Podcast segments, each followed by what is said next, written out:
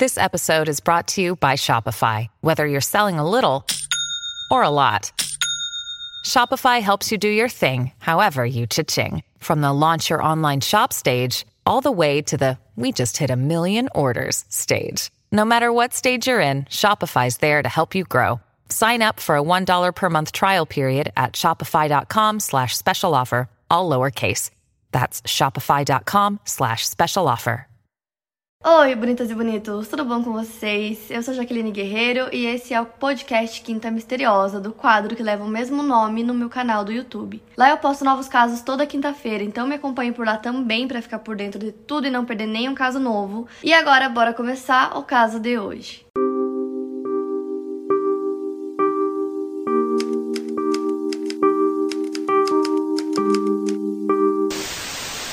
Eloá Cristina Pimentel nasceu no dia 5 de maio de 1993 em Maceió, Alagoas. Filha do ex-cabo da PM Everaldo Pereira dos Santos e de Ana Cristina Pimentel, que trabalhava numa creche na época. A Eloá tinha um irmão mais novo que se chamava Douglas. Mas agora a família morava em São Paulo. A Eloá sempre foi uma menina muito querida por todos, ela era muito carinhosa, ela era muito gentil. A mãe dela conta que ela não via maldade em ninguém, achava que todo mundo era legal, que todo mundo era bom. E aí, aos seus 12 anos de idade, ela começou a namorar com o Lindenberg.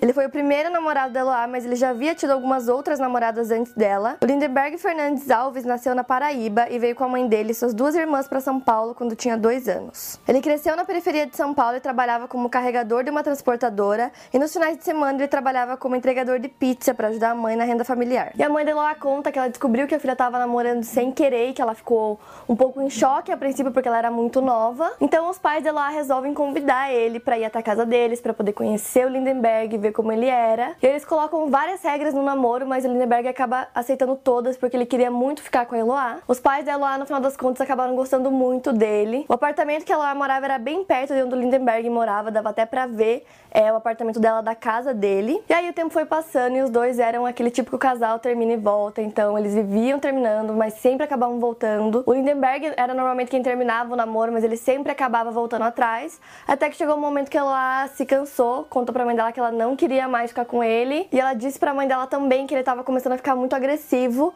Então ela já não tava gostando mais e resolveu que ela não queria mais namorar com ele. E aí, com o fim do namoro, Lindenberg começou a perseguir a ex-namorada. Ele passava de moto todos os dias na saída do colégio. Ele nunca estacionava a moto por ali, ele só passava como que para mostrar que ele estava por perto. E aí no dia 13 de outubro de 2008, Eloá com 15 anos, Lindenberg tinha 22 anos. Já fazia um tempo que eles tinham terminado o namoro. Nesse dia a mãe dela conta que ela teve um pressentimento ruim e pediu pro irmão da Eloá não abrir a porta caso o Lindenberg chegasse lá, quisesse falar com ela, quisesse ver ela.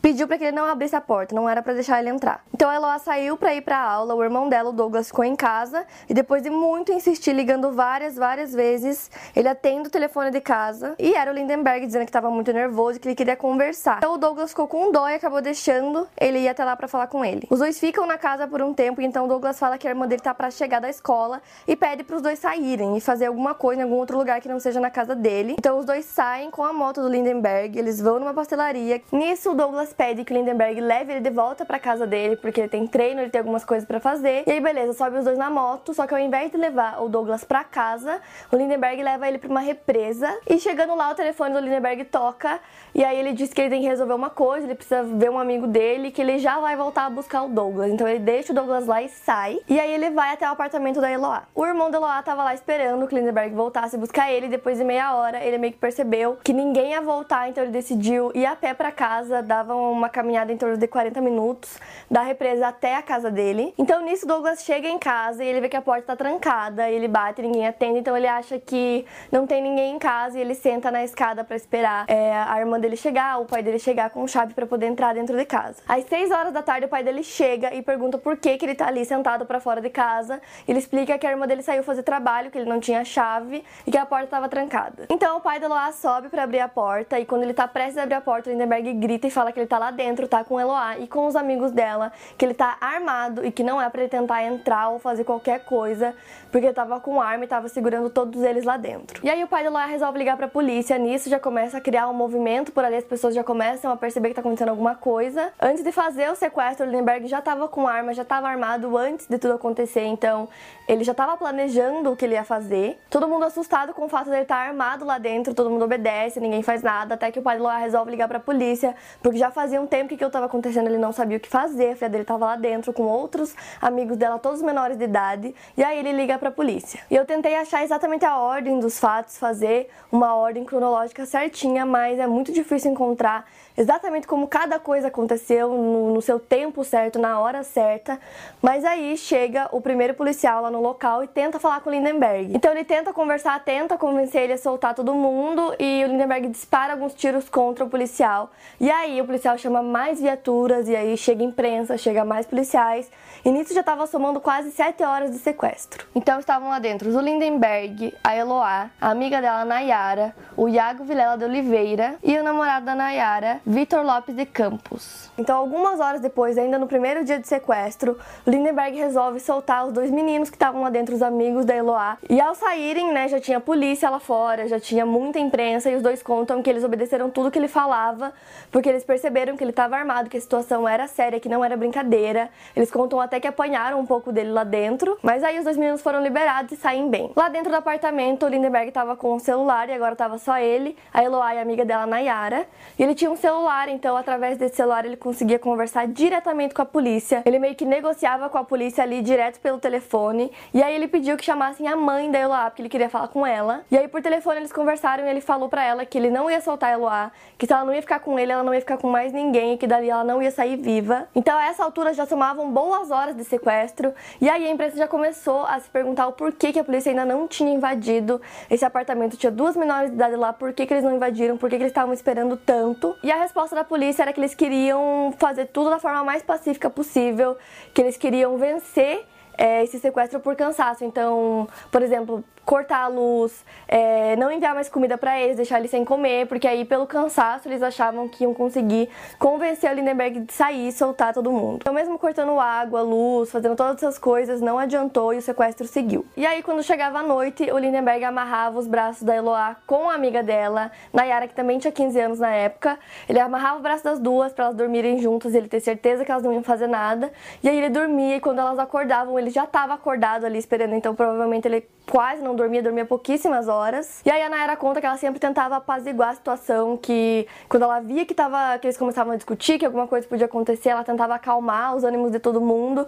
E ela conta também que chegou alguns momentos que a Eloá simplesmente surtava e falava que ela não aguentava mais, que se ele ia matar ela era para matar de uma vez. E aí a Nayara tentava controlar a situação, dizer que não, para todo mundo se acalmar, e era meio que essa função que ela assumiu ali dentro do sequestro, no cárcere privado que ele manteve as duas. Então, para vocês conseguirem entender o cenário onde tudo acontecia, a Eloá morava num prédio, naqueles apartamentos populares, onde tinham vários prédios um do lado do outro. De fora do prédio tinha muita gente, tinha muitos policiais, muita imprensa. A imprensa chegava lá, sei lá, 6 horas da manhã e saía 10 horas da noite quando via que dali pra frente nada mais ia acontecer. E nisso foi se seguindo os dias. Eles transmitiam tudo pela TV, então a imprensa tava ali cobrindo tudo em tempo real, era só disso que se falava na época. Em um desses dias, Lindenberg dispara um tiro contra a imprensa e nesse mesmo dia ele deixa Eloá aparecer por alguns segundos e a Nayara também, as duas fazem sinal de positivo para mostrar que elas estão bem, mas é tipo poucos segundos eles já fecham a janela, colocam as duas pra dentro de novo. E como a mídia tava ali o dia inteiro noticiando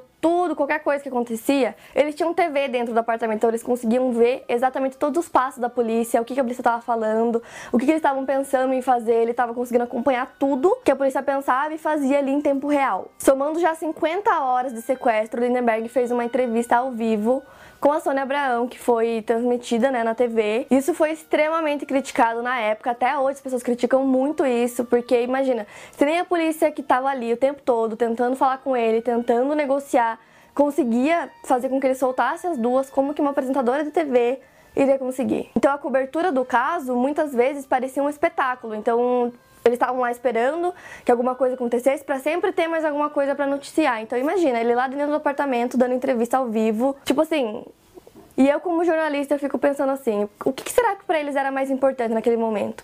Conseguir salvar a vida dessas duas meninas, essas duas adolescentes que estão presas lá dentro, ou manter a audiência? Outra coisa que também foi muito criticada foi que em alguns momentos Lindenberg aparecia na janela. Então, se a polícia tivesse alguém, é, atiradores profissionais ali, mirados nele, esperando o momento certo, eles com, provavelmente conseguiriam é, atirar nele lá de dentro do apartamento mesmo, coisa que não foi feita. A Eloá aparecia algumas vezes na janela, dizia para todo mundo manter a calma, às vezes ela parecia muito nervosa, parecia chorando, mas dizia que estava bem. E a mãe dela, em entrevista, disse que achou várias coisas que aconteceram muito irresponsáveis, tanto por parte da mídia quanto por parte dos policiais. E aí acontece uma coisa que ninguém esperava, Lindenberg resolve soltar a Nayara. E eu tentei achar exatamente os minutos certos de quantas horas faziam já que isso tinha acontecido e também achar o momento em que ela volta, porque ela volta pro apartamento, ela tá no telefone conversando com ele. E aí o Lindenberg conversando com ela por telefone falava: "Ai, chega mais perto, eu não tô conseguindo te ver" e não sei o que. E aí ela ia subindo, subindo cada vez mais perto da porta, até que ela chega na porta do apartamento, né? As escadas do apartamento eram por fora,